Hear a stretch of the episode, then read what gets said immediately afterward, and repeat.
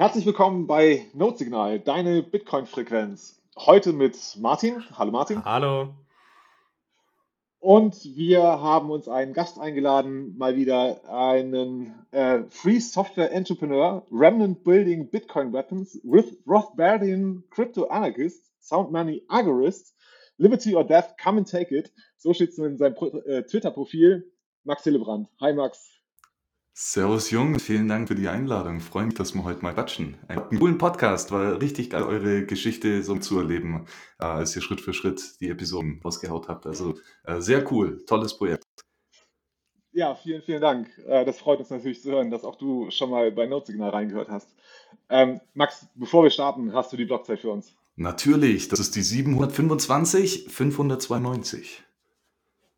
Okay. Und der Mempool, der Mempool sieht auch eigentlich ganz gut aus. Ein äh, bisschen voll, äh, aber ähm, ja, sagt man mal so zwischen 17 Sets per V-Byte äh, ist, ist schon relativ viel. Aber ich glaube, wenn man so bei zwei bis drei Sets ist, wird man auch in den nächsten paar Tagen gut konfirmiert. Also nicht zu viel Sets ausgeben für die Miner. Ne? Äh, sowieso nie. Ne? Also wir haben Zeit. Wir haben ja eine niedrigere Zeitpräferenz als Bitcoiner. Also immer schön 1 Sat per V-Byte bitte pro Transaktion. Sehr schön. Ähm, sehr cool. Max, äh, vielleicht damit wir die Leute, die dich noch nicht kennen, äh, ein bisschen kennenlernen können, ähm, erzähl doch mal ein bisschen was von dir. Wie würdest du dich selbst beschreiben? Ach, ähm, ich war schon immer Unternehmer. Äh, da hat mich meine Mutti früh äh, in, ins Unternehmertum reingestoßen mit Zeitungen aussagen und Terwaschen und äh, Restaurant aushelfen und so weiter. Und von dem her hat mich die, Ökono die Ökonomie immer sehr interessiert. Ne? Wie kann ich als Unternehmer besser werden ähm, und mehr Kunden zufriedenstellen und dann mehr Geld verdienen? Äh, und da habe ich mich dann früh, auch außerschulisch, äh, viel mit der Wirtschaftstheorie befasst. Und wenn man so anfängt, dann liest man halt den Mainstream und das war dann verdammt viel Keynesianismus oder Chicago-Schule und so weiter. Und das habe ich mir dann jahrelang durchgelesen und irgendwann mich gefragt, also entweder bin ich zu dumm, um dieses System wirklich holistisch zu verstehen, oder diese Modelle sind, sind sehr tief kaputt äh, und äh, es macht alles gar keinen Sinn. Ähm, und dann habe ich mich nach Alternativen umgeschaut und bin dann äh, relativ früh auf äh, Mises und Haie gestoßen. Und das war wirklich ein riesiger Augenöffner, wenn man sich dann die österreichische Schule der Ökonomie durchliest und wie rock solide, wie steinsolide alles äh, dort ist und wirklich sehr gut durchdacht und logisch bewiesen. Äh, das, äh, das hat mich dann sehr angetan und äh, dann immer ja, war das so quasi mein erstes Rabbit Hole, herauszufinden, was ist eigentlich Geld, was Eigentumsrechte äh, und warum ist, Freiheit so wichtig, äh, was das denn überhaupt ist. Und vor allem der Murray Rothbard hat mir sehr, sehr viel geholfen. Ähm, und dann war ich quasi schon Anarchokapitalist ähm, und habe gemerkt, dass äh, die, das, das Fiat-Finanzsystem natürlich komplett äh, korrupt ist. Und äh, aber das Traurige war, ich hatte keinen Ausweg aus der Situation. Ja, du siehst, wo alles, was der Staat macht, ist, ist Diebstahl und äh, zerstört. Ähm, aber was kann ich denn dagegen tun? Ja, und natürlich die Geldzerstörung ist das, ist das Schlimmste. Ähm, und ähm, ja, was macht man dagegen? Ne? Gold, cool, ja, Silber, logisch. Ähm, ist, to ist toll im Meatspace, aber ich meine, ich bin Unternehmer im Cyberspace. Wie können mich meine Kunden jetzt bitte bezahlen? mit Goldmünzen. Ne? Das ist ein bisschen schwierig. Äh, und dann kam Bitcoin auch für mich. Äh, und das hat dann Klick gemacht, ähm, weil ich gesehen habe, dass das ist eine wunderschöne, freie Marktlösung, um, um digitales Geld zu schaffen. Und natürlich am Anfang noch sau verwirrt gewesen äh, und äh, mir auch äh, alle White Papers und so durchgelesen äh, und äh, mit, mit Shitcoins befasst, aber äh, dann mehr und mehr äh, einfach überzeugt worden, dass die das, was ich alles in der österreichischen Schule schon vorher gelernt habe, perfekt Bitcoin beschreibt und, und so, so, so nützlich ist. Und das hat mir dann sehr, sehr viel Fokus gegeben und dann habe ich mich relativ zügig ähm, ausschließlich mit Bitcoin befasst. Ähm, und äh, dann eben als erstes mal Leute ausgeholfen mit der Ökonomie, also Videos gemacht und erklärt, was denn Geldtheorie ist und so weiter. Äh, und das hat mich dann immer mehr so auch in die Technikseite getroffen, ne, weil es gab so viele tolle Softwarewerkzeuge und Hardware-Tools, äh, aber niemand hat sich erklärt, wie sie funktioniert. Ne? Äh, und dann habe ich das bisschen auf mich genommen und ein paar Videos gemacht und mit, mit vielen, vielen Dingen erklärt. Ähm, und das hat mich dann so mehr und mehr in die, in, in die technische Ebene gebracht, mit direkt an die, an, für die Softwareprojekte äh, direkt zu contributieren. Aber nach wie vor, ich bin purer Ökonom und Theoretiker und absolut kein Coder. Äh, also äh, schreibe selten eine Line of Code, äh, außer es ein paar Bash-Skripte oder so.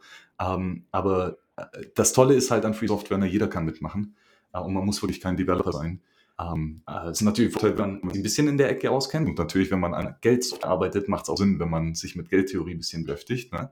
Ähm, aber ja, das ist so mal ungefähr der Weg von damals bis jetzt. Sehr cool. Und du hast gesagt, du bist äh, Kryptoanarchist und Sound Money Agorist. Was, was verbindet, also kannst du die Begriffe vielleicht einfach mal so ein bisschen erklären? Was, was macht ein Kryptoanarchist, was macht ein Sound Money Agorist? Was denkt der? Ja, da in der, in, in der Twitter-Bio, da habe ich mal so alle, äh, all die Buzzwords reingeschrieben. Aber das Venn-Diagramm von all den Buzzwords, äh, glaube ich, äh, beschreibt mich ganz gut. Äh, erstmal ist es Anarchie. Ich glaube, das ist ganz fundamental wichtig. Äh, Anarchie kommt aus dem Griechischen. Äh, der, der Präfix an, ohne, und dann der Suffix anon, ähm, König oder Regierer. Ja. Ja, Archie, ne? das, das Archein von Herrschen kommt das. Ja, ähm, genau. Und Arkon ist, das ist der, äh, das, äh, der, das Nomen für der Herrscher. Ja? Äh, und das heißt, an Arkon heißt dann eben ohne Herrscher. Ja? Also kein Meister und keine Sklaven. Ähm, und das war eben fundamental für die Anarchie. Und für mich ist das Freiheit. Ja, ähm, und wie sich das dann genau erklärt, da kommt die österreichische Schule ins Spiel, die eben auf diesem Naturrecht äh, der Anarchie aufbaut äh, und eben sagt, dass Menschen haben äh, individuelle Eigentumsrechte in ihren eigenen Körper, äh, den sie mit ihrem freien Willen manipulieren. Und äh, diese Eigentumsrechte erstrecken sich dann auch über den Körper hinaus zu Land- und Kapitalgütern, ähm, die entweder naturgeschaffen sind oder dann durch das menschliche Genie äh, erschaffen worden. Das ist ja das Tolle von Menschen, dass wir Probleme haben und nach Lösungen suchen und auf unserem Weg der, der, der Problemlösung erschaffen wir neue Güter, die es vorher nicht gegeben hat. Ja, äh, und, und das eben der, die, die unternehmerische Meisterleistung, äh, wirklich äh, neue, komplett neue Dinge zu, zu generieren mit dem, was wir bereits haben. Und das ist, äh, ja, das ist für mich wichtig. Und, und Agorismus ist ja, wenn ich das richtig verstanden habe, ähm, die, die Freiheit oder der, der Gedanke, dass die Freiheit von Zwang ein absolut hohes Gut ist. Was ist, wenn, mhm. was ist, wenn Leute sich in freiem, in, in ihrem freien Willen dazu entscheiden, äh, bestimmte Entscheidungen, bestimmte Verantwortungen für ihr Leben nicht haben zu wollen und die an jemanden delegieren und sich quasi selber für das Beherrschtsein entscheiden. Geht das damit einher? Wie passt das da rein? Gefühlt ist das ja so, also ein System mit einer Herrschaft ist ja nur dadurch machbar, dass wir überhaupt es akzeptieren, dass wir uns nicht dagegen auflehnen ähm, und es irgendwie annehmen und uns dafür entscheiden. Wie passt das zusammen? Wie, wie siehst du das? Ja, das ist eine super, super gute Frage. Und das ist auch in, in, in der österreichischen Schule ist das auch sehr umstritten. Ähm, zum Beispiel der äh, Unterschied zwischen Walter Block und Mary Rothbard. Ja, ähm, zum Beispiel, oh, und die, die Frage hier ist, kannst du dich in die Sklaverei verkaufen? Ist das, ist das möglich mhm. und ethisch korrekt? Ja? Zwei, zwei unterschiedliche Fragen. Ne? Und hier sagt zum Beispiel Walter Block, sagt, du hast nur Besitz in etwas, wenn du es auch weggeben kannst. Ja? Äh, wenn ich mein T-Shirt besitze, ja, dann ist das auch immer so, weil ich das T-Shirt dann weggeben kann und verkaufen kann. Ne? Wenn ich das, wenn ich das T-Shirt nicht verkaufen können würde, wäre es nicht mein T-Shirt, sondern würde es jemand anders gehören, der es verkaufen kann, legal. Ne? Ähm, und mit diesem Argument sagt er dann, deswegen wenn du dein Eigentumsrecht an deinem eigenen Körper nicht verkaufen kannst, dann hast du keine, kein volles Eigentum darüber. Ne? Ähm, und ich bin mal gespannt, was ihr von der von, von hält. Ähm, also verstehe ich in den Grundzügen. Ähm, ich habe, das muss ich aber jetzt ganz offen sagen, äh, ich habe so meine Schwierigkeiten mit ein paar Grundsätzen, die Murray Rothbard da äh, vertritt. Ne? Also ich zum Beispiel kann ähm, also ich, ich sehe es nicht so, dass das Eigentumsrecht ein Naturrecht ist. Ähm, für mich beschränkt sich das Naturrecht auf ein einziges und das ist das einzige angeborene Recht, das wir haben, nämlich Freiheit. Ähm, das Eigentum ist nur eine Extension dieses Freiheitsrechtes. Ich muss, wenn ich ein freies Wesen sein will, ne, ein autonomes, selbstbestimmtes Wesen sein muss, muss ich zumindest den Ort, an dem ich mich physisch befinde, den muss ich ja besitzen können. Ne? De, de, aus dem kann man mich nicht entfernen. Und dann ist es schon aber ein schwieriges Argument, ähm, sich zu klären, wie kann es sein, dass der Stift, den ich hier in der Hand halte, ne, das ist jetzt mein, mein Besitz, den kann ich zu meinem Eigentum erklären. Warum ist er immer noch mein Eigentum, auch wenn ich ihn weglege und nicht mehr in meinem physischen Eigentum habe? Ähm, genau, und da glaube ich. Richtig, genau. Ja. Das ist das, das ist der Twist hier mit Besitz und Eigentum. Mhm. Ja? Äh, ähm, oder ja, auch Besitz und Eigentum heißt es in Deutsch. Ne? Possession und Ownership auf Englisch. Und hier, hier, das ist eben, das ist ganz, ganz, ganz kritisch, ne? weil ähm, was, was heißt Freiheit? Vor allem im Kontext zu einem Stift. Ja? Ähm, lass ganz von vorne anfangen. Ne? Menschenhandel. Das heißt, sie haben aktuell Probleme. Du hast Hunger. Du hast die kreative Möglichkeit, eine Zukunft vorzustellen, wo dein Problem gelöst ist. Du bist nicht mehr hungrig. Und wie, wie kommst du zu dem Ziel? Ein Steak essen. Okay. Äh, und das heißt, das Steak ist das Mittel zum Zweck. Der Zweck ist nicht mehr hungrig zu sein, das Steak ist das Mittel, um dorthin zu kommen. Und diese Mittel, die ähm, uns zu der Befriedigung der Ziele führt, das sind Güter. Ähm, und, und die haben einen Wert für, für das Individuum, weil es ein Problem löst. Deswegen ist das Steak wertvoll, weil es dich nicht mehr hungrig macht. Ähm, und jetzt ist quasi der, oder dann die Frage, äh, welche Dinge können wir denn überhaupt besitzen, ne, legal? Ähm, äh, und hier ist ein ganz äh, essentielles Ding, Güter, die rar sind, die scarce sind. Und was meine ich damit? Güter, die exklusiv sind. Also ein Gut, das nur für eine Zufriedenstellung eines Gutes, äh, von eines Endes verwendet werden kann. Ne? Also du hast nur ein Steak, aber zwei Leute sind hungrig, ne? nur einer kann es essen. Wenn es einer isst, ist es weg und der andere kann es nicht mehr essen.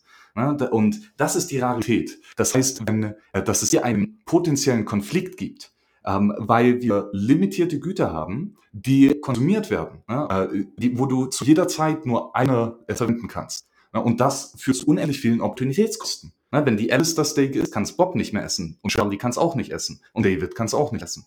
Das heißt, wir haben unendlich viele Opportunitätskosten, sobald jemand äh, die, die, die Dienstleistungen oder, oder die Befriedigung durch ein Gut in Anspruch nimmt.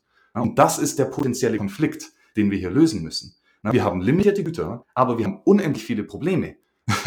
und, und das heißt, wie können wir jetzt unsere Güter allokieren, so dass wir die Probleme auch richtig lösen? Das ist die Frage der Ökonomie. Äh, und Eigentumsrecht ist, ist die ökonomische Antwort auf dieses fundamentale Problem. Also Eigentumsrecht ist nicht der Anfangspunkt. Der Anfangspunkt ist, dass der Mensch handelt. Und daraus folgt, dass wir Eigentum haben. Ja? Ähm, gehe ich soweit mit, also wenn ich den Menschen als ökonomisches Subjekt betrachte, ähm, dann, da, also das ist auch der Punkt, an, an, dem ich dann einsteigen kann und sagen kann, okay, da kann ich der österreichischen Schule von, von diesem ersten Prinzip her kann ich Ihnen folgen, wenn ich den Menschen als ökonomisches Subjekt betrachte. Ähm, worauf ich hinaus wollte mit dieser Frage nach dem Besitz und Eigentum. Ne? Du kannst Besitzer sein, das ist der physische Besitz, ich habe es wirklich in meiner Gewalt. Ähm, du kannst aber auch noch Eigentümer eines Gegenstandes sein, auch wenn du ihn nicht in deiner physischen Gewalt hast. Ne? Das ist ja das, was wir machen, wenn wir einen Zaun um unser, um unser Grundstück bauen. Ne? Das ist nur ein Signal, um zu sagen, hier, das ist mein Eigentum, auch wenn ich gerade nicht da bin, um es auch physisch zu verteidigen oder, ne, oder abzuwehren, wenn, wenn andere eindringen wollen. Und die Frage, die sich mir stellt immer wieder ist, ähm, ist nicht das Eigentum, das ich behaupte, das ist ja keine Erklärung, die ich gegen den Stift aus, aus, äh, tätigen kann. Und es ist auch kein, ich kann auch nicht dem Grundstück sagen, du bist mein Eigentum, denn das Eigentum hat keinen eigenen Willen und kann sagen und mir antworten und sagen so, ja, ich bin Jan Pauls genau. Eigentum, ähm, sondern was ich da tatsächlich mache, wenn ich etwas zu meinem Eigentum erkläre, es ist eine Aussage, ne? es ist eine Sprachhandlung eigentlich, dann ist es doch so, dass ich diese Aussage gegenüber allen anderen meinen Mitmenschen, die auch freie, autonome Subjekte sind, äußere und sage, passt mal auf, ich habe das zu meinem Eigentum erklärt, ihr müsst euch dem, dieses Eigentums müsst ihr euch enthalten. Und da kommen halt dann ganz andere Fragen hinein, weil du dann auf einmal in eine gesellschaftsvertragliche Diskussion kommst. Ne? Weil das Eigentumsrecht dann nur noch gesichert werden kann, wenn ich es als Gesellschaftsvertrag anerkenne. Äh, richtig, ganz genau, sehr guter Punkt. Und, um hier noch ein bisschen mehr Nuancen reinzubringen, äh, lass uns dieses Beispiel anschauen. Ne? Du läufst auf der Straße und auf einmal rennt jemand vor dir vorbei ne? Ähm, und äh, oder, oder es läuft jemand vorbei und der hat einen Rucksack, ne, zum Beispiel. Und der läuft friedlich, lässt jeden in Ruhe. Und auf einmal rennt so ein anderer Typ dem hinterher mit einem Baseballschläger, ne, haut dem auf den Rücken und nimmt den Rucksack und rennt weg. So, war das jetzt eine, eine böse Handlung? War das ein, ein schlecht oder war das ein, äh, eine, eine richtige, eine korrekte Handlung? Ja? Und die Antwort ist, es kommt drauf an. Wir haben in diesem Fall, so wie ich gesagt habe, noch nicht genug Informationen, um, ein, äh, um einen richterlichen Entschluss quasi zu fassen. Ne? Weil die Frage ist, wem gehört denn äh, der, der Rucksack? Ne? Es war eindeutig im Besitz des Ersten. Ne? Aber was ist denn, wenn gestern der erste Typ ne, mit dem Baseballschläger kam und den zweiten Typ über die Ohren gehauen hat und dann diesen Rucksack geklaut hat? Ne? Und dann einen Tag später siehst du jetzt, dem, wo den Rucksack geklaut wurde gestern, ne, seinen Rucksack zurückzuholen. Ist, ist das jetzt unterschiedlich? Ne? Ähm, und, und das ist eben die Krux der Sache. Ne? Ähm, ultimativ ist das hier alles ein Konflikt über rare Ressourcen. Ne? Es gibt nur einen Rucksack, entweder du trägst ihn oder ich. Ja? Und die Frage ist dann, wer kann ihn, ähm, wer, wer hat das Eigentum darüber? Und das heißt im Umkehrschluss, wer kann es verteidigen? Ne? Wer hat das Recht, Gewalt auszuüben, um sich Besitz physischen Besitz über dieses Gut zu beschaffen. Wer kann hier legal Gewalt ausüben? Das ist die große Frage. Ja? Weil zum Beispiel in diesem Fall, wo der, wo der erste Typ sich hier verteidigt ne, und, und den Rucksack zurückholt, dann ja, er fügt hier Gewalt zu, aber es ist defensive Gewalt, weil er holt sich sein Eigentum zurück. Ja?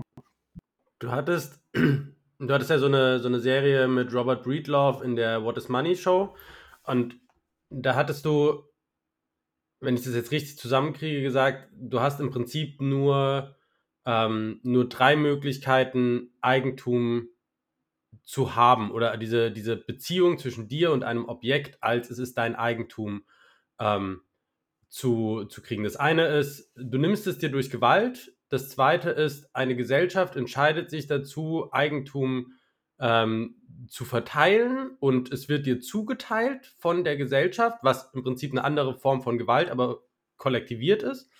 Ähm, und das dritte ist, du hast es rechtmäßig erworben, was wiederum zwei Unterformen hat. Entweder du nimmst die dir von Beginn an eigenen Dinge, nämlich deinen Körper und deine Zeit und wandelst sie in irgendeiner Form um, sprich du tauschst es oder du akquirierst sie, sprich, das Beispiel, was du, glaube ich, gebracht hast, war, du gehst in die Wildnis, dort findest du einen Apfelbaum und dieser Apfelbaum gehört niemandem, du nimmst einen Apfel davon und du, ähm, du nimmst quasi diese äh, unbeanspruchten Ressourcen und beanspruchst sie und machst sie dadurch zu deinen eigenen und der Akt des Beanspruchens legitimiert deine, dein Eigentum daran.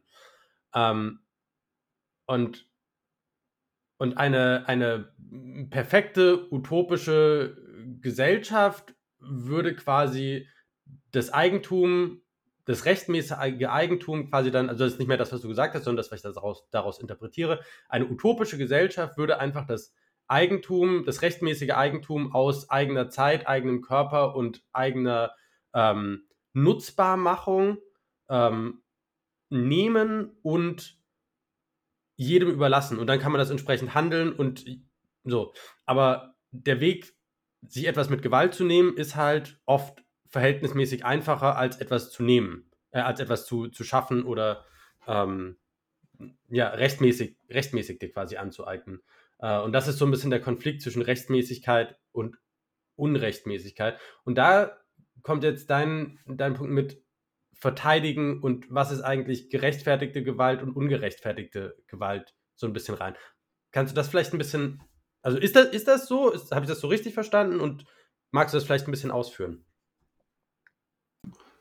Ja, genau, das, das, äh, das ist es quasi. Ne? Also ähm, wir haben limitierte Güter ja, und wenn du der Einzige bist, der Zugriff auf diese limitierten Güter hat und der sie möglicherweise äh, für die Zufriedenstellung seiner Ziele äh, benutzen wird, ne, dann, dann ist der kein Konflikt. Ne? Dann, dann, dann handelst du einfach und niemand beschwert sich, niemand meckert. Und ne, das, ist das schlecht? Kann das schlecht sein? Nee, nicht wirklich. Ne? Wenn sich niemand beschwert, no victim, no crime äh, in, in, in meinem Buch. Ne? Und ähm, das heißt, so, so, und das ist das Homesteading. Ne? Du bist, du hast, bist auf der einsamen Insel, es ist niemand um dich rum, der die gleichen Güter haben wollen könnte. Äh, und du bist der Erste, der sie nutzt dann äh, kannst du die nutzen, weil wer soll sich denn beschweren? Ne? Soll sich der Stein beschweren? Ne? Steine handeln nicht, ne? nur Menschen. Ähm, und ähm, dann natürlich die andere Alternative ist, äh, all die Güter, die wir heute brauchen, ne, findest du nicht einfach so in der Natur rumliegen. Dies, das Mikrofon, mit dem ich euch gerade rede, das findet man nicht so im Wald. Das, äh, das ist verdammt schwierig, dieses Ding zu produzieren. Äh, und klar, du kannst versuchen, das alleine zu produzieren. Äh, bestes Beispiel ist da der Stift, den du vorher gezeigt hast. Da hat ja Robert Reed, äh, diese Robert Reed, na, diese Pencil-Sage geschrieben, ich der Stift. Ne? Ähm, äh, dass selbst so etwas Banales wie ein kleiner Stift, wenn man sich dann mal alle Produktionsebenen anschaut, wie unglaublich viel menschliche, äh, menschliches Genie da reinkommt. Na, ne? dass du das, äh, na, ne, du brauchst Holz. Na, ne? wie kommst du an Holz? Du musst, du musst den Baum umfällen. Wie fällst du den Baum um? Du brauchst eine Axt. Wie baust du eine Axt? Na, du musst erstmal Metall aus dem äh, ähm, äh, Boden graben, ne? du brauchst eine Schaufel. Äh, und dann muss erstmal das Metall schmelzen ne? und, und äh, äh, reiner machen.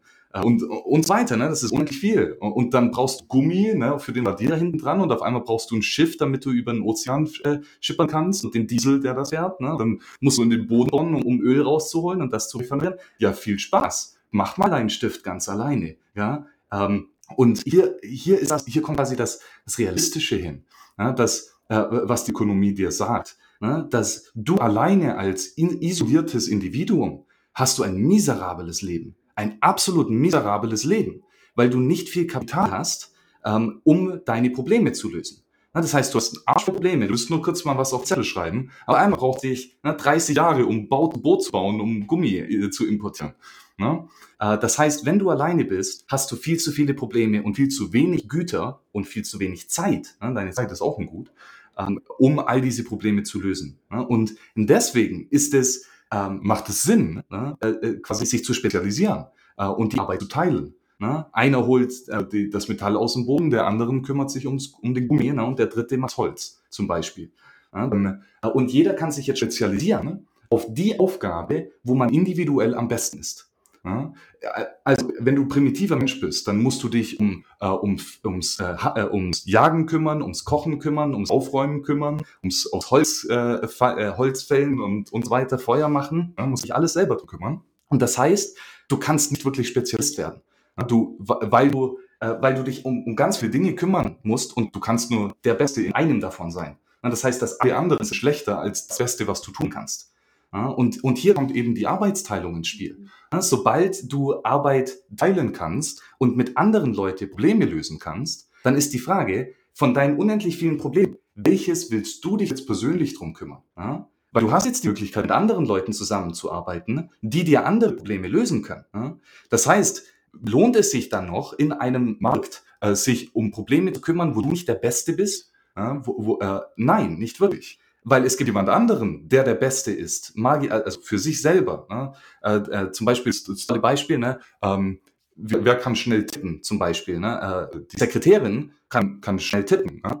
ähm, aber äh, der, der Doktor zum Beispiel, er, kann, er kann noch schneller tippen als die Sekretärin, zum Beispiel äh, hier. Also selbst wenn der Doktor tippen würde, würde er schneller fertig sein, sein Problem schneller lösen, als wenn die Sekretärin tippt, weil sie langsamer ist als er. Aber der Doktor ist, ein noch, ist für sich selber, seine, seine Skills sind besser, um ein Doktor zu sein, als Chirurg, ne? Leute aufzuschneiden und Gehirn zu reparieren oder was auch immer. Er ist hier marginal am besten. Das ist seine, sein Problem, das er am besten lösen kann. Und natürlich für die, für die Sekretärin, sie ist eine Chirurgin, sie hat die Skills nicht, die jahrelange Erfahrung, die man dafür braucht. Das heißt, sie kann dieses Problem für sich selber nicht gut lösen. Äh, sie hat unendlich viele andere Sachen, wo sie viel besser ist als Chirurgin. Zum Beispiel tippen. Tippen kann sie sehr schnell, viel schneller, als sie jemanden mal kurz das Hirn operieren kann. Und jetzt haben wir die Situation, der, der Doktor ist besser in beidem. Der Doktor ist ein besserer Chirurg und er ist ein schnellerer Tipper. Äh, und die Sekretärin ist schlechter in beidem. Sie ist eine schlechtere, ähm, ähm, eine, eine schlechtere Chirurgin und eine langsamere Tipperin. Aber nichtsdestotrotz, obwohl die Sekretärin in, in allem Objektiven schlechter ist als der Chirurg, macht es immer noch Sinn, für die zwei Leute zusammenarbeiten. Ja, weil der Chirurg kümmert sich um das Problem, das er am besten lösen kann. Und die Sekretärin kümmert sich ebenfalls um das Problem, was sie am besten lösen kann. Ja, das heißt, im freien Markt hat jeder die Möglichkeit, sich auf das zu fokussieren, was er am besten ist. Ne? Das Problem, das er am effizientesten lösen kann. Und wenn sich jeder im freien Markt darauf fokussiert, nicht nur ist das für dich am besten, weil du machst das, was du am besten bist, ist es für jeden besser. Ne? Weil wenn jeder das tut, wo er am besten ist, dann haben wir alle viel mehr Zeit äh, und können uns gegenseitig aushelfen. Ich glaube, wir haben den Max verloren. Ah. So. Wie, wie lange habe ich jetzt hier äh, vor, vor nichts rumgelabert? Äh, das weiß ich, so wir haben, drei, vier Minuten. Also wir haben dich verloren bei, äh, wir waren gerade bei Eigentum, ne, du hast es dir aufgeschrieben, Jan Paul, wir waren bei? Äh, genau, du, du hast gerade ein bisschen ausgeführt äh, zum Thema, dass du, ähm, also dass jeder sich ja die Möglichkeit haben, so, sich zu spezialisieren, ähm, dass es halt auf Arbeitsteilung, dass du auf Arbeitsteilung angewiesen bist, um halt ich würde es jetzt mal so interpretieren, aber ein, ein, produktiv sein zu können oder auch exis überhaupt existieren, subsistieren zu können. Um deine Probleme Wenn du ganz auf dich alleine gestellt wärst, genau, genau, du kannst dann, dich nicht spezialisieren, äh, würdest du nicht. weil du sonst zu viele Probleme und zu wenig Zeit und zu wenig Ressourcen hast und Zeit ja auch eine Ressource ist. Äh, und du, genau. Ja. Und wir können ja einfach sagen, ne, wir haben einfach dann ein kurzes Snippet. Ich glaube, wir haben den Max verloren und dann fangen wir jetzt einfach mit. Ja, ja. So, da bin ich wieder an. Nee, nee, das, äh, die, die Fauxpas müssen schon äh, gepublished werden. Ne? Wir, genau. wir, sind ja nicht professionell hier. Nein, bloß nicht. Bloß Authentisch. Nicht. Das soll, soll keiner erwarten. ähm, genau, die Frage ist jetzt, wie, wie steigen wir wieder ein? Ähm, ich weiß nicht, vielleicht magst du einfach nochmal so die letzten zwei, drei Punkte, die du äh, gerade bringen wolltest, nochmal kurz zusammenfassen. Ja, um das dann mal zu, zu zusammenzubringen. Ne? Also Du hast unendlich viele Probleme. Wir haben limitierte Ressourcen, äh, um diese Probleme zu lösen. Äh, und für dich kannst du eine, eine Hierarchie abbilden, was ist das Beste, was du tun kannst? Was ist das Zweitbeste, was du tun kannst? Das Drittbeste, das Viertbeste und so weiter. Und wenn du limitierte Ressourcen hast, welche, welche Aufgabe wirst du als erstes annehmen? Natürlich das Problem, was am größten ist und was du am besten lösen kannst. Das ist, wenn du etwas Kapital hast, das investierst du als erstes in dieses. Und wenn du dann noch was übrig hast, wenn du ein bisschen Zeit übrig hast, dann löst du das zweite Problem. Wenn du ein bisschen Zeit übrig hast, wirst du das dritte Problem und so weiter. Das heißt, mit jeder zusätzlichen Einheit an Kapital löst du ein marginal weniger wichtigeres Problem. Ja? Und das ist ganz kritisch. Ja? Ähm, äh, das ist dieses Diminishing Marginal Returns ja? und ähm, äh, ist, ist essentiell in der Ökonomie. Sehr schön. Ähm, der Gedanke, der mir gekommen ist, ist, ähm, gerade wenn wir feststellen, dass ähm, es mehr Sinn macht, um es ganz einfach zu sagen, ne, sich zu spezialisieren, ein, bestimmtes Arbeitsgebiet für sich zu finden oder ein Produkt oder was auch immer es ist, seine Spezialität, das zu finden, worin man am besten ist. Ähm, das setzt aber doch voraus, dass sich auch die anderen spezialisiert haben. Ne? Wir haben es an dem, an dem Beispiel von dem Bleistift haben wir es ja gesehen. Wenn du Bleistift produzieren will, wie viele Tausende eigentlich Personen da mitwirken müssen, unkoordiniert zwar, aber doch miteinander zusammenarbeiten müssen. Ähm, und mir kam da gleich der Gedanke an äh, das, was Aristoteles immer gesagt hat. Ne? Der Mensch ist ein Zoon Politikon, ein gemeinschaftliches Lebewesen. Wie passt das denn jetzt zusammen mit der Vorstellung von Anarchie? Weil eigentlich ne, sagen wir, wir sind aneinander gebundene soziale Wesen, aber dennoch steht dem jetzt irgendwie der, der Freiheitsdrang und der Anarchist, ich sage es jetzt, anarchistische Drang dem entgegen.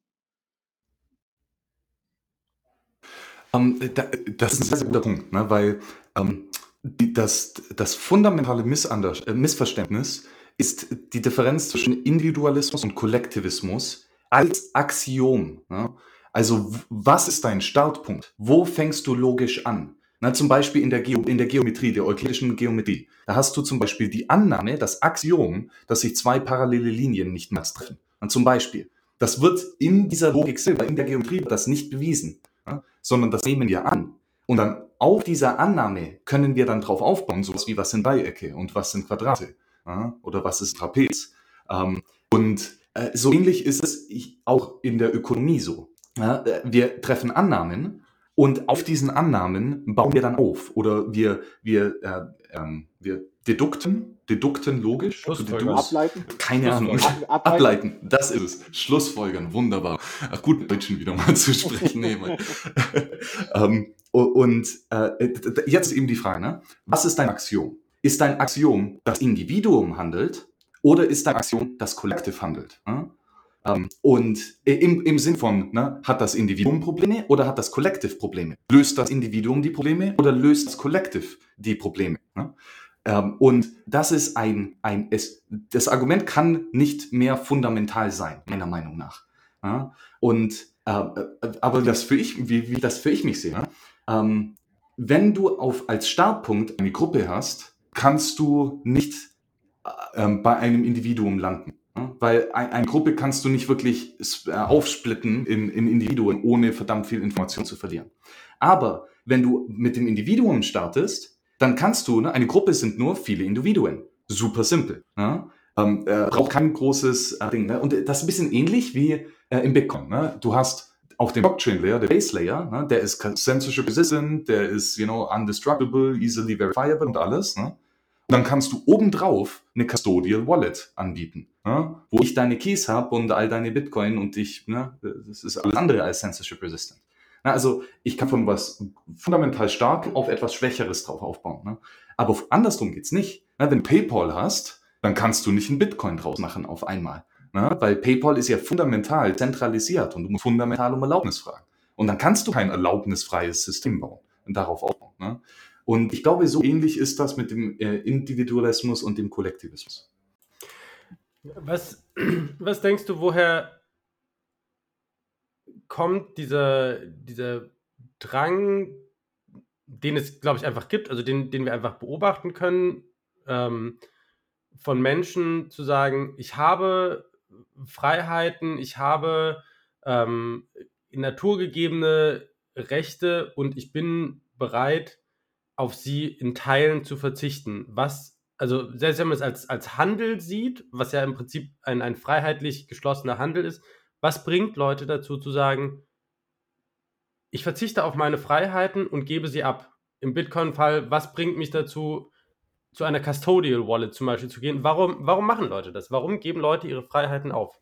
Mhm. Ja, sehr, sehr gute Frage. Ähm, zum einen, ähm, solange es freiwillig passiert, ist alles okay. Also wenn du freiwillig in eine Kommune leben willst ne, und all dein Eigentum abgibst und äh, halt so viel arbeiten, wie man braucht, ne, äh, dann tu das. Ne? Auf, auf jeden Fall. Das meine ich wieder vorher. Ne? Wenn wir ein, das System vom Individuum anfangen, dann können wir äh, eine kollektive Gruppe bilden, ne, wo Eigentumsrechte absagen. Ja? Ähm, äh, aber, oh ja, stimmt, aber hier, um dann nochmal den Bogen zu spannen zu vorher, mit dem, mit dem, äh, äh, mit dem Argument hier zwischen Walter Block, der sagt, man darf sich oder man kann sich in die Sklavenheit verkaufen. Ja? Man kann in eine Kommune gehen und quasi unterschreiben, dass man nicht mehr weggehen darf, zum Beispiel. Aber äh, Murray Rothbard sagt hier, das ist nicht so einfach. Ähm, weil quasi deine, deine Individualität ist ein Naturrecht. Es ist naturgegeben. Es ist unsere Annahme. Ne? Und die kannst du nicht, du, du, kannst nicht beweisen, dass du keinen freien Willen hast. Ne? Jedes Mal, wenn du sagst, boah, ich, ich rede gerade nicht zum Beispiel und ich mache gerade kein Argument, dann spreche ich und mache ein Argument. Ne? Äh, das, das heißt, deswegen ist es unser, unser Axiom, unsere Annahme. Es, es ist unwiderlegbar für alle Menschen, die handeln. Ne? Und ähm, dann ist jetzt eben die Frage, also, ne, du willst dir jetzt in die Kommune gehen, ne, du willst all dein Eigentum abgeben, äh, aktuell, ne? Und, und schreibst deinen Vertrag und was immer, ne? Ziehst dich nackt aus und gibst Klamotten weg. Was auch immer. ähm, super gut. So, äh, soweit alles friedlich. Ne? Aber jetzt ein paar Tage später denkst du, okay, wäre vielleicht gar nicht mal so schlecht, bisschen Privatsphäre zu haben, bisschen meinen eigenen, meinen eigenen Space zu haben. Ne? Ähm, äh, und dann schlagst du vor, hey, ich hau ab, ne? ich, ich ziehe aus aus der Kommune. Ne? Kann zu diesem Zeitpunkt dann, hat die Kommune das Recht, dir zu verbieten, abzuhauen. Ne? Äh, und hier sagt Rothbart nein, weil du hast den freien Willen. Und am, zum ersten Zeitpunkt, als du den Vertrag unterschrieben hast, klar, war dein freier Wille so, dass du jetzt in der Kommune leben willst. Ne? Aber sobald für dich deine, sich deine Probleme ändern und deine verfügbaren Mittel sich ändern, ändern sich auch deine eigenen Präferenzen. Ja? Und es ist ganz menschlich, diese Präferenzen dann ähm, äh, ja auch anders zu leben. Ne? Heute ne, isst du viel Steak und morgen isst du viel Salat. Ja? Ähm, du kannst dir deine Präferenzen ändern. Und das ist tief menschlich. Und der Fakt, dass du deine, äh, dass du quasi deine Präferenzen ändern kannst, zeigt, dass du dich nicht in Sklaverei verkaufen kannst, ne, freiwillig. Weil aus freiwilligen Stücken wirst du irgendwann in der Zukunft nicht mehr mit dieser Situation zufrieden sein. Und dann wirst du freiwillig handeln, so dass du quasi vorher, ähm, ja, äh, oder was vorher eben nicht abgemacht war. Äh, das ist der, der Unterschied zwischen Rotbart und Block. John Peterson hat ja zum Beispiel dieses, diesen Aspekt, dass er sagt, du bist nicht eine Person, sondern du bist ein Kollektiv von dir selbst über den zeitlichen Strang hinweg. Also du bist du heute, du bist du gestern, du bist die Mo du morgen. Das heißt, man könnte im Prinzip auch sagen, du kannst deine eigenen Freiheiten aufgeben, aber bereits im nächsten Moment bist du ja eine andere Person deines eigenen Kollektivs und über die kannst du wiederum nicht entscheiden. Das heißt, man könnte überlegen, ob genau. quasi die Person, die die Freiheiten weggegeben hat und die, die Person, die sich entscheidet, mhm. die Freiheiten mhm. sich wiederzunehmen. Ja. Äh, das ist ein super, super gutes Argument. Und das ist, äh, da ist äh, Peterson sehr ähnlich mit Austrian Economist. Ne? Also Peterson redet über Philosophie, Austrian Economist redet über Praxiologie. Ne? Philosophie ist quasi so, warum handeln wir? Ganz mal down gesagt. Praxiologie ist, was sind die Konsequenzen von unseren Handlungen? Ne? Das ist der Unterschied. Also eins ist am Anfang, das andere am Ende von der Handlung. Ne? Warum handeln wir? Was ist die Konsequenz von der Handlung? Ähm, und auch hier, du hast die Zeitpräferenz. Das ist ein ganz fundamentales ähm, Ding, das du in der österreichischen Schule hast. Ne?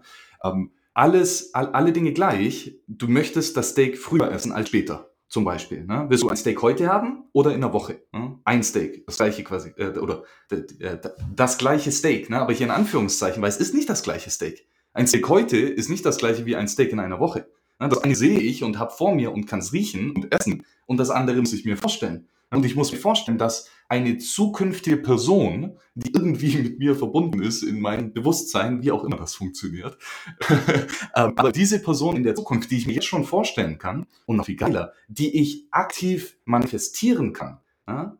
Äh, zum Beispiel, wenn ich jetzt absagen würde und sagen, nein, ich möchte das Steak heute nicht, das, dann ist das eine Handlung von mir heute, die eine Person in der Zukunft hervorbringt, die ein Steak hat. Und zwar ich in Zukunft. Ja?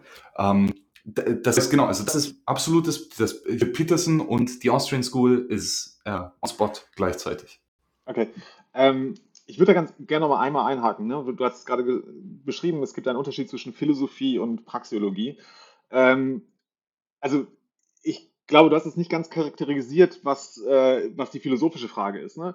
Du hast zwar auf der einen uh, Seite. Sorry, äh, sorry. Psychologie, ah, okay, meine ich. Okay. Habe ich mich versprochen. Psychologie. Ah, äh, Philosophie ist größer, hast du voll recht, ja. Nee, nee, okay, also, aber trotzdem, die Frage würde ich trotzdem gerne stellen. Ähm, denn du hast ja in der Philosophie hast du einmal die Erkenntnisfrage, ne? was kann ich wissen? Also wie kann ich überhaupt gesichertes Wissen erlangen? Mhm. Die zweite Frage ist immer die Frage nach der Ethik, was soll ich tun? Das ist eine normative Frage. Und dann gibt es mhm. noch diese, nach Kant immer noch die dritte Frage, ne? was darf ich hoffen? So die Frage nach dem Jenseitigen, nach dem Religiösen, nach die Frage nach Gott. Ähm, mich würde aber jetzt wirklich interessieren, weil ja die Schnittstelle wäre ja zur Praxeologie die zweite, die ethische Frage, die Was soll ich tun Frage. Und es ist, glaube ich, schon klar, dass die Antworten, die die Philosophie gibt, ja normativ sind. Im Sinne von, sie möchte Regeln em empfehlen oder Prinzipien empfehlen, nach denen du deine Handlungen ausrichten sollst. Kann die Praxeologie in einem ähnlichen Sinne normativ sein?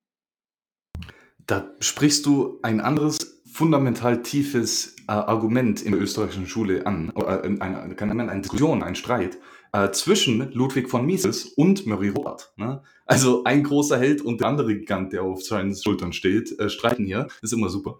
Ähm, Mises äh, hat sich auch sehr, sehr viel mit äh, Epistemologie, also der, der, der, der Philosophie des Wissens quasi, äh, beschäftigt. Und hier auch gigantisch, äh, da gibt es so ein geiles Buch, äh, Theory of Theory of History bei Ludwig von Mises ist pure, so, so 1200 Seiten Epistemologie.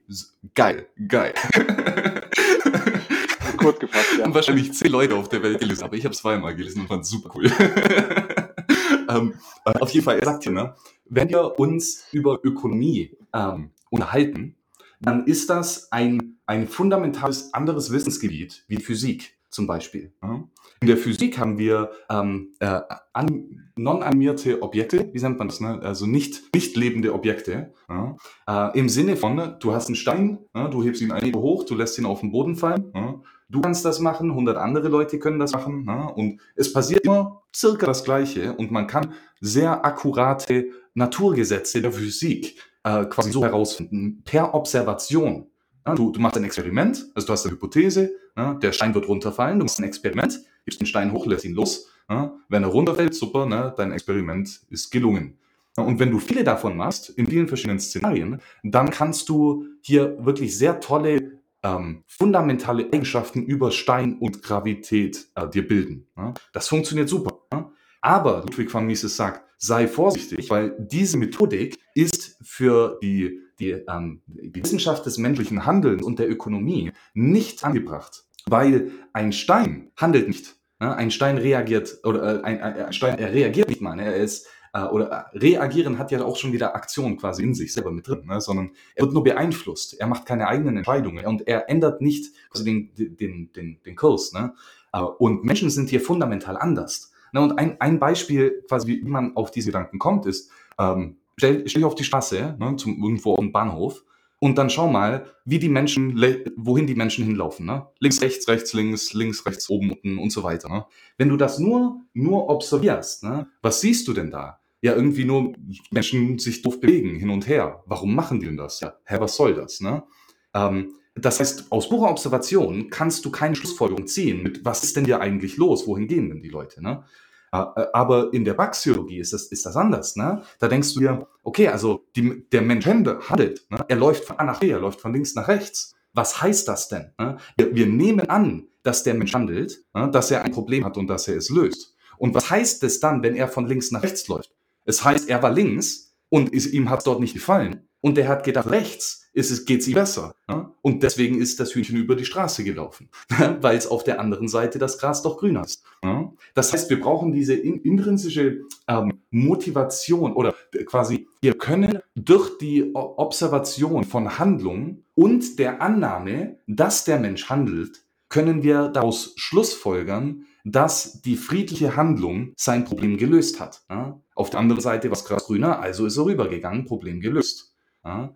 Äh, und das, das, das Tolle ist eben, das Tolle, aber äh, vielleicht was Schlechtes, aber äh, die, der Fakt ist, dass das nur für friedliche Handlungen Fall ist. Ne? Wenn, wenn jetzt einer friedlich hier aus eigenen Stücken von links nach rechts läuft, ja, ihm hat's links nicht gefallen, rechts ist besser. Wenn du jetzt aber einen siehst, ne, der von vier großen Jungs gepackt wird an Armen und Beinen, ja, der Typ wird getragen wird, gell, schreit und zappelt und die vier Leute bringen ihn rüber, heißt das jetzt auf einmal, dass es ihm links nicht gefallen hat und rechts war besser? Nee weil er hat ja nicht freiwillig gehandelt. Er wurde gezwungen, rüberzugehen. Und das, das ist hier auch ne, der fundamentale Krux. Weil es nicht freiwillig passiert ist, ist es bei Definition nicht das Beste, was für, die, was für das Individuum der Fall sein hätte können. Äh, das heißt, die freiwillige Handlung, da wissen wir immer, ihm hat links nichts gefallen und rechts hat ihm besser gefallen. Aber sobald du gezwungen und getragen wirst von links nach rechts, können wir nicht mehr sagen, ob es dir gefallen hat oder nicht. Ja? Vielleicht sind das deine Kumpels, die machen nur Spaß und eigentlich wirst du wirklich auf die rechte Seite, klar. Ja? Oder es, es, sind wirklich Banditen, die dich jetzt hier kidnappen und dann bist du das aber nicht mehr auf einmal.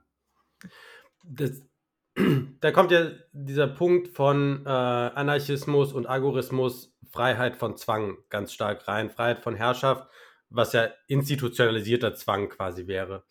Ähm, vielleicht ist das so ein bisschen die Überleitung zu dem, ist ja Privacy Week, äh, Privacy-Thema.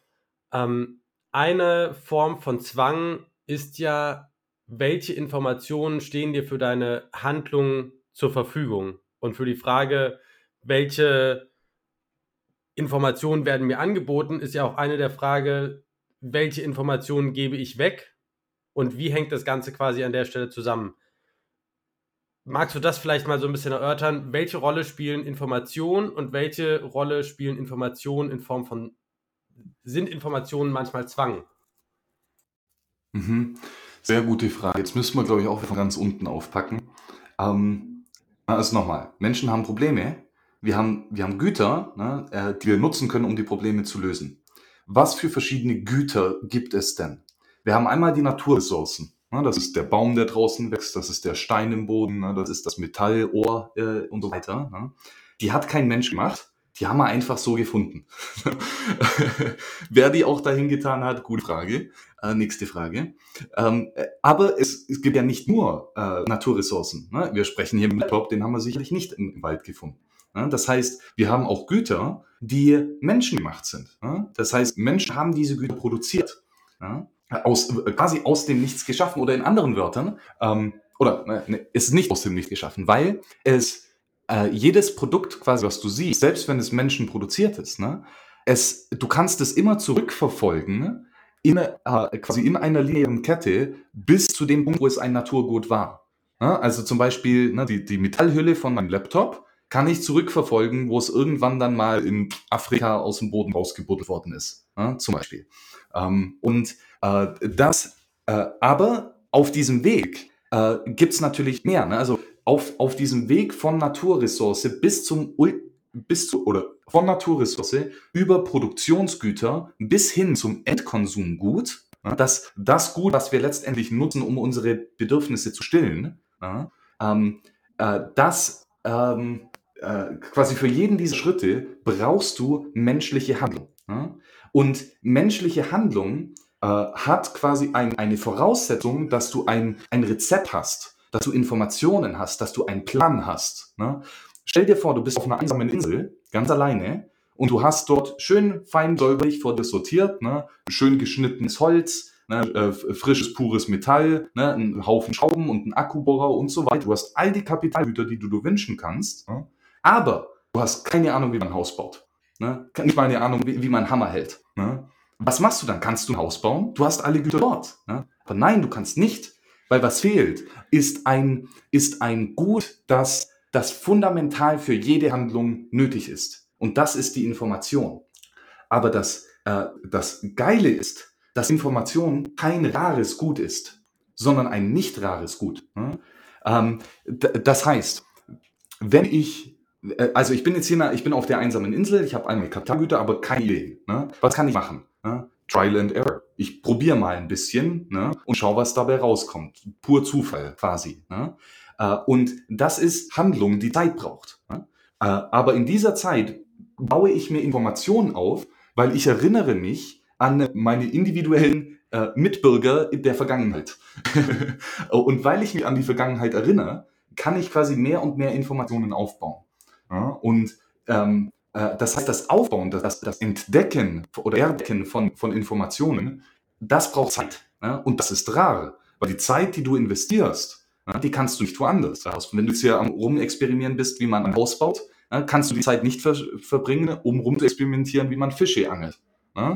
Das heißt, du kannst nur eins der zwei machen. Du kannst nur eine von den zwei äh, Informationen lernen. Das heißt, der, das Lernen selber und das Entdecken, das, das, für, das ist rar. Und haben wir einen Konflikt. Gehst jetzt fischen oder gehst Häusle bauen? Ja? Ähm, aber sobald du dann herausgefunden hast, wie man denn richtig fischt, ja, zum Beispiel, dann kannst du zu deinem Kumpel gehen und dem sagen, hey, schau mal, ich habe herausgefunden, wie man richtig fischt. Das ist eine Angel, so funktioniert's. Ja? Und auf einmal hat der andere Typ die Informationen, die du gelernt hast. Ja?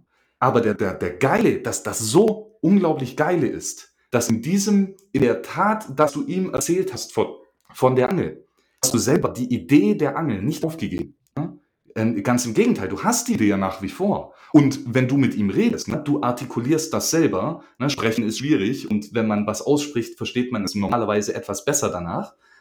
Und natürlich noch besser kriegst du von ihm das Feedback. Und er könnte dir sagen, boah, hier schau mal, das könntest du vielleicht ändern. Ähm, das heißt, die, die, Inform die Qualität der Information also wird, wird höher, wenn du sie heilst. Sie wird nicht weniger. Du, gibst, du musst das Gut nicht aufgeben. Und deswegen sind Güter nicht rar. Deswegen, äh, deswegen ist die Information ein nicht rares Gut. Und weil es nicht rar ist, gibt es keinen potenziellen Konflikt über wer darf denn diese Information wissen. Ne? Wer darf von der Zahl 4 wissen? Weil wenn du von der Zahl 4 weißt, dann darf ich nicht mehr wissen. Dann kann sie ich nicht mehr wissen. Ne? Macht keinen Sinn. Ich habe gerade die Zahl 4 gesagt. Du weißt es, ich weiß es, alles gut. Ja? Ähm, und weil es keinen Konflikt gibt, gibt es auch keine Eigentumsrechte in Information. Weil Eigentumsrechte ist ein Konf eine Konfliktlösung. Und wenn es keinen Konflikt gibt, brauchst du keine Lösung. Ja? Das heißt, äh, du hast keine Eigentumsrechte in der Zahl 4. Das macht keinen Sinn. Weil Eigentumsrechte sagt quasi, wir können dieses Gut nur einmal nutzen. Wer darf es nutzen? Wer macht die Entscheidung, wo dieses eine Gut einmal angewendet wird?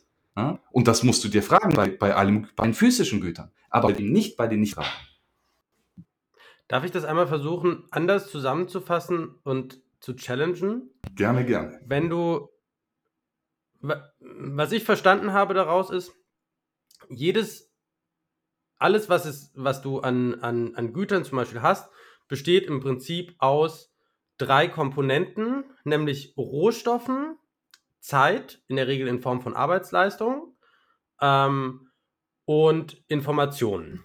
Ähm, äh, und kann ich hier kurz einhalten? Es ist, ähm, du hast gesagt, ja, Zeit im Sinne von Arbeitsleistung. Aber da ist ein Unterschied. In weil, der Form von. In der genau, Form von. Äh, aber, aber du kannst Zeit verbringen im Arbeiten, ne? Und du kannst Zeit verbringen mit Faulenzen ne? oder Freizeit. Ne? Und ähm, das ist unterschiedlich. Ne? Wenn du Freizeit hast, dann konsumierst du deine Zeit. Ne? Du verbrauchst deine Zeit und du produzierst nichts Neues. Du sitzt nur faul auf der Couch. Ne? Wenn du aber arbeitest, ne, dann gibst du deine Zeit aus, aber du hoffst, dass die Probleme, die du in der Zukunft löst, durch die Arbeit, ne, wird mehr Zeit ersparen quasi oder mehr Kapital bringen. Ne? Und das ist Arbeit. Das heißt, Arbeit und, äh, und Faulenzen ist ein Unterschied. Ja? Und wir, das ist eine zusätzliche Annahme in der Ökonomie, dass Faulenzen ein Konsumgut ist. Ja? Also nur, das ist ein Ding. Das geht aber, das geht aber davon aus, das geht aber davon aus, dass, wenn ich jetzt, also einfaches Beispiel, ein, ein, ich habe einen langen, anstrengenden Arbeitstag hinter mir, dann komme ich nach Hause, setze mich auf die Couch und tu nichts. Lieg einfach nur da rum, im Zweifel Augen zu. So. Und dann mache ich das Ja. zwei Stunden und dann bin ich aber doch erholter. Also ich arbeite, in gewissermaßen arbeite ich ja trotzdem, weil ich schaffe ja einen, einen Erholungswert. Die Frage ist, ne, auch da diminishing returns, wenn ich irgendwie zwei Monate nur rumliege und nichts mache, dann sicherlich das. Aber das ist genauso wie wenn ich zwei Monate lang versuche, mein Richtig. Haus immer perfekt Da, zu machen, dann da, ich auch. genau das ist es. Ne? Ähm, wir haben diminishing marginal returns in, äh, ähm, in, in Leisure, ne? also in, in Faulenzen. Das heißt, wenn du die ersten 10 Minuten faulenzt, dann ist das für dich super wichtig, weil du bist, du hast einen Sport gemacht und bist voll am, am äh, you know, ab, abreizen. Ja? Ähm, die nächsten 20 Minuten, klar, du bist immer ein bisschen außer Puste, willst ein bisschen faulenzen, ne? aber es ist schon mal besser als davor, du bist nicht mehr am Sterben. Ja? Und dann irgendwann nach fünf Minuten oder so, ja, hast du auch genug gehabt vom Faulenzen. Was heißt das? Ne?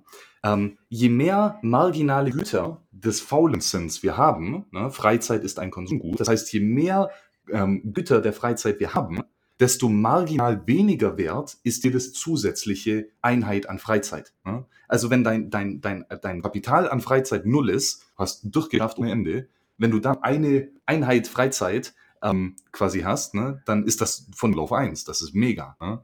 Aber wenn du 100 Stunden Fre äh, Freizeit gehabt hast, die 101. Stunde, hm, auch nicht mehr so ein großer Unterschied. Ne?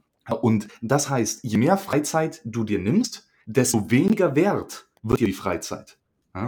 Und ähm, äh, beim Arbeiten ist das andersrum. Ja? Das heißt, die, die, ähm, die, die marginal, das, der marginale Wert von Freizeit und von Arbeit, also der marginale Wert von Arbeit ist das Produkt, das du in der Zukunft dir schaffst. Ja? Das ist der Wert der Arbeit. Du arbeitest ja, um zu fischen, um dann einen Fisch zu haben zum Essen.